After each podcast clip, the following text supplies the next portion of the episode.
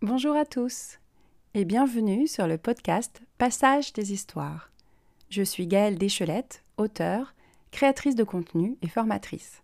Et dans ce podcast, je vous livre des méthodes, des réflexions, des textes personnels et des interviews avec des auteurs francophones. Tout cela dans le but de parler de l'écriture et des différentes façons d'envisager cet artisanat des mots.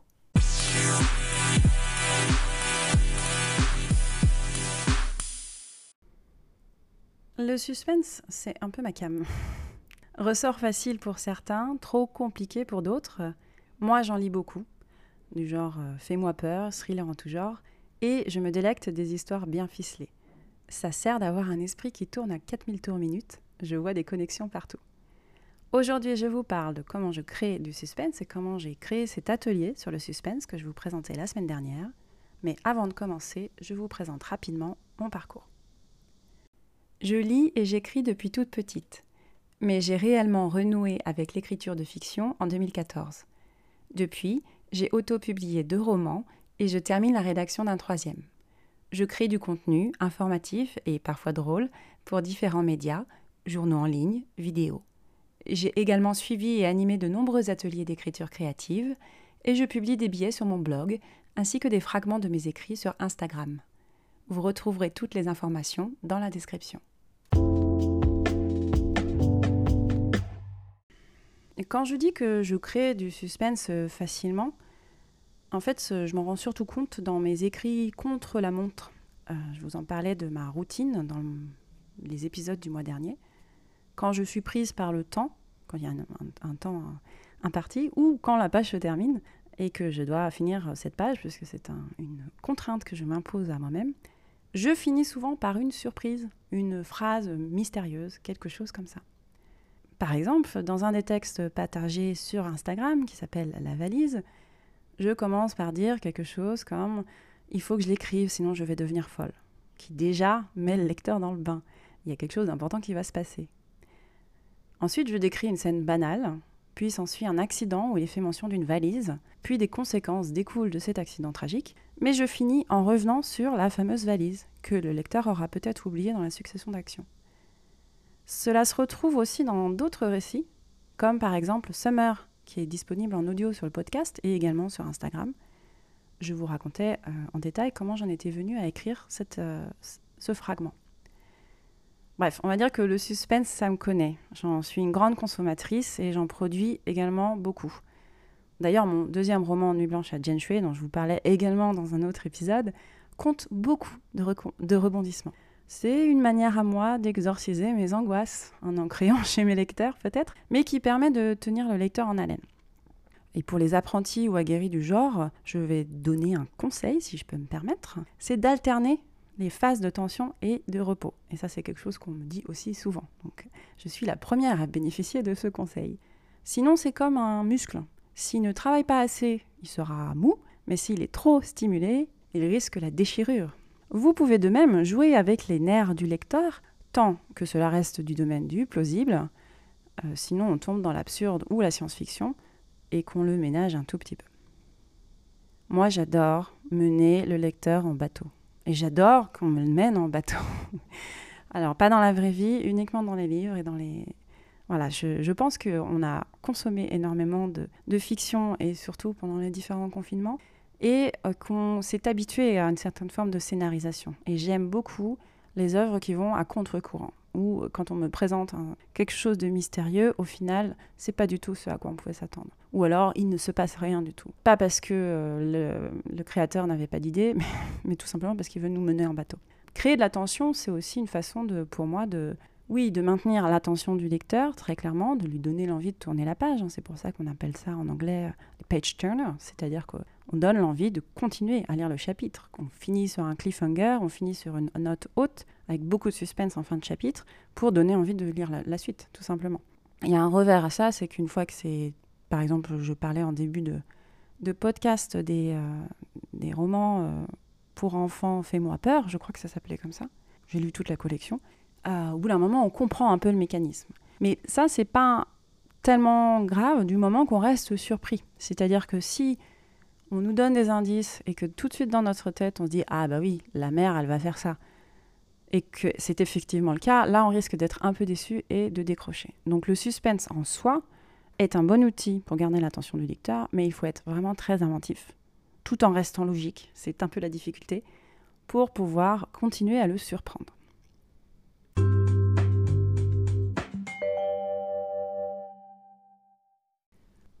Donc j'écris facilement euh, en suspense, et comme c'est un genre que j'adore lire, j'adore aussi beaucoup l'écrire. Le challenge pour moi, c'est de ne pas écrire du suspense et de rester, d'essayer d'autres, d'autres genres littéraires. Ce à quoi je m'essaye dans les groupes d'ateliers d'écriture créative, avec plus ou moins de succès, mais là encore, euh, comme je le répète à chaque fois, le but de ces ateliers d'écriture créative, c'est d'essayer. Et dans ce sens, je réussis puisque j'essaye. Après, euh, la valeur du travail, c'est autre chose. Mais sinon, très facilement, oui, j'ai ce style de prédilection avec euh, J'utilise en fait souvent, parce que souvent j'écris euh, ces textes-là contre la montre, c'est-à-dire sans, sans vraiment but. Il n'y a, pas de thème imposé, je ne sais pas forcément où je vais.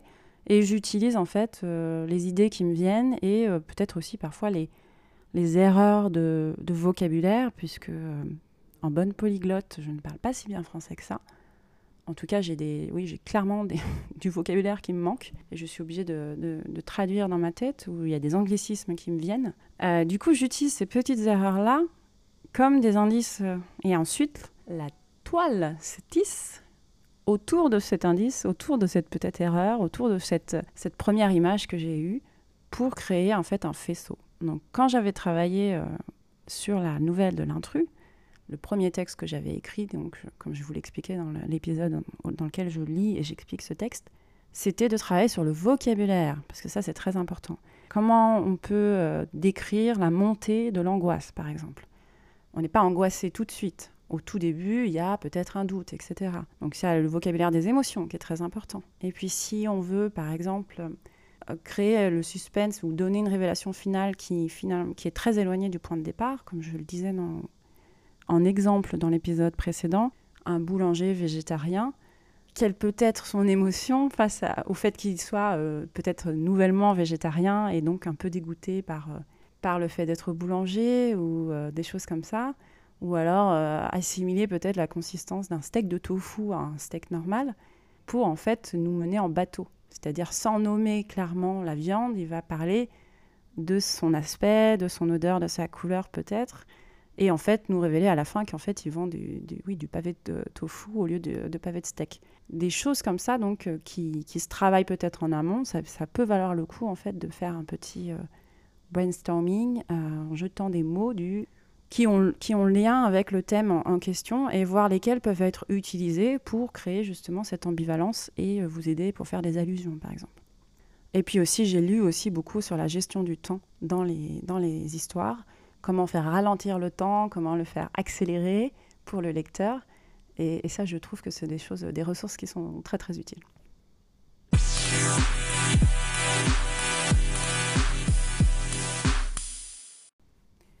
Bon, maintenant, si on doit parler de l'atelier dont j'ai proposé une première partie la semaine dernière, euh, donc c'est un atelier que j'ai proposé lors d'ateliers d'écriture créative qui se passe à Shanghai et comme d'habitude, euh, on part du principe que l'on est tous apprenants, y compris moi. Et donc, euh, c'est plutôt un atelier niveau débutant, c'est-à-dire qu'on ne parle pas des gens qui maîtrisent déjà le, sujet. Et pour cet atelier, je me suis penchée donc sur ma propre expérience que je vous ai expliqué plus tôt, mais aussi de nombreuses ressources en ligne hein, et des livres que j'ai à ma disposition. Et d'ailleurs, si vous souhaitez une liste de ces livres euh, d'ateliers, d'écriture créative ou d'exercices d'écriture créative, je peux vous la fournir sur demande parce qu'il y en a des très très chouettes. Ah, donc, dans cet atelier, comme pour bien définir, une, enfin pour bien commencer une formation, il faut d'abord définir le sujet et surtout vérifier les attentes des personnes. Euh, donc, on commence par définir le suspense, car chacun a des notions. On a tous vu ou lu du suspense, même si on n'en consomme pas forcément beaucoup. Et on se nourrit donc de l'inconscient collectif et des connaissances de chacun. Ça, c'est très important dans les ateliers collaboratifs. Euh, je ne suis pas prof et donc je ne délivre pas un savoir. Et chaque mot donné par euh, chaque participant, chaque exemple, va tomber dans le pot commun, on écrit sur une même feuille, et ensuite on va créer des sous-ensembles, des mots qui vont ensemble pour détacher différents grands axes. Donc le but, en fait, pour gérer ces ateliers d'écriture créative, c'est de faire confiance au groupe. On part du principe qu'ils savent déjà énormément de choses, et en fait, les ateliers et l'animateur est là pour les mettre en lumière et les aider à les appliquer de manière directive et euh, consciente.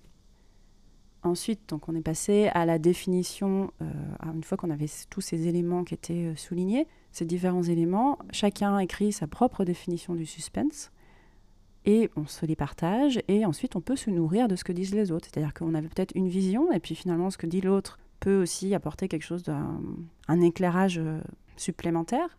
Et on y en va de même ensuite pour l'exercice de brainstorming sur comment j'ai créé du suspense. Donc j'avais proposé différents textes, là je vous en ai proposé qu'un dans l'épisode précédent. Moi j'ai la liste de, tous les de toutes les façons de créer du suspense, mais avec les exemples des participants en fait, on va cocher chaque élément de la création du suspense au fur et à mesure, et je viens juste compléter les informations. Donc là, vraiment, c'est faire confiance au groupe et en même temps lui donner confiance que lui peut créer du suspense puisqu'il a déjà des informations. Et ensuite, ça vient le moment de créer des textes. Et là encore, chacun a sa sensibilité.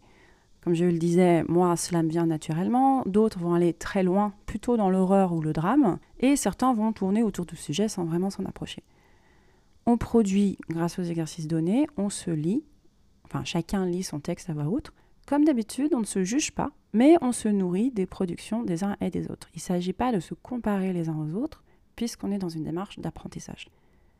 Et ensuite, on laisse libre cours, bien sûr, à chacun de revenir sur l'exercice plus tard pour pouvoir tenter autre chose avec le recul euh, de cette première expérience et de ce partage de textes.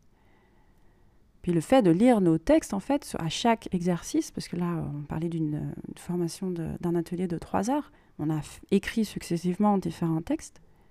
Le fait de lire nos textes permet de s'imprégner de ce que les autres ont pu tenter et, de prendre des notes sur les choses qui nous ont intéressés ou même juste des mots qui nous ont paru euh, très, très sympathiques à, entendre.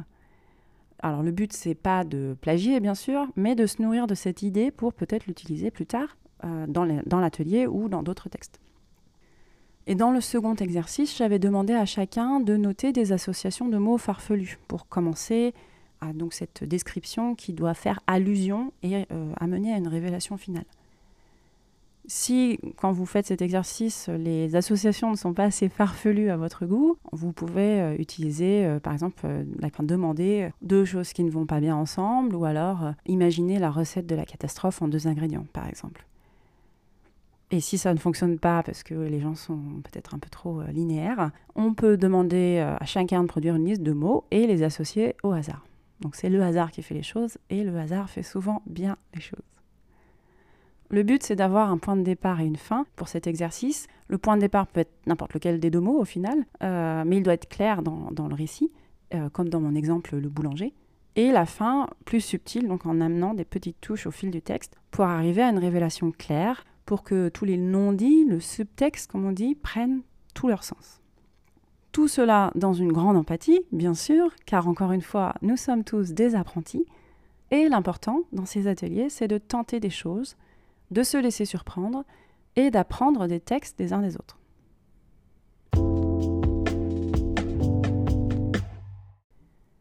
Et vous, vous pensez quoi de ce genre, le suspense? Est-ce que vous avez des exemples de livres ou de textes qui vous ont plu?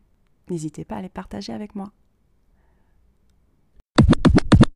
Avant de finir, je voulais vous remercier pour votre écoute attentive et vos retours. Je vous rappelle que vous pouvez me contacter en me laissant un message vocal sur la plateforme Encore. D'ailleurs, n'hésitez pas à vous abonner à ce podcast pour ne manquer aucun épisode, à lui donner une note ou à le transférer à vos proches si vous pensez que cela peut leur être utile. Vous pouvez également me contacter sur Instagram à passage.d.histoire ou bien sur Facebook ou LinkedIn sous le nom Passage des Histoires. Et également me soutenir sur Patreon. Je vous mets tous les liens dans la description. Enfin, si vous avez une idée, un projet ou une question, contactez-moi et profitez d'une session découverte gratuite. Merci de votre écoute et je vous dis à bientôt pour un prochain épisode.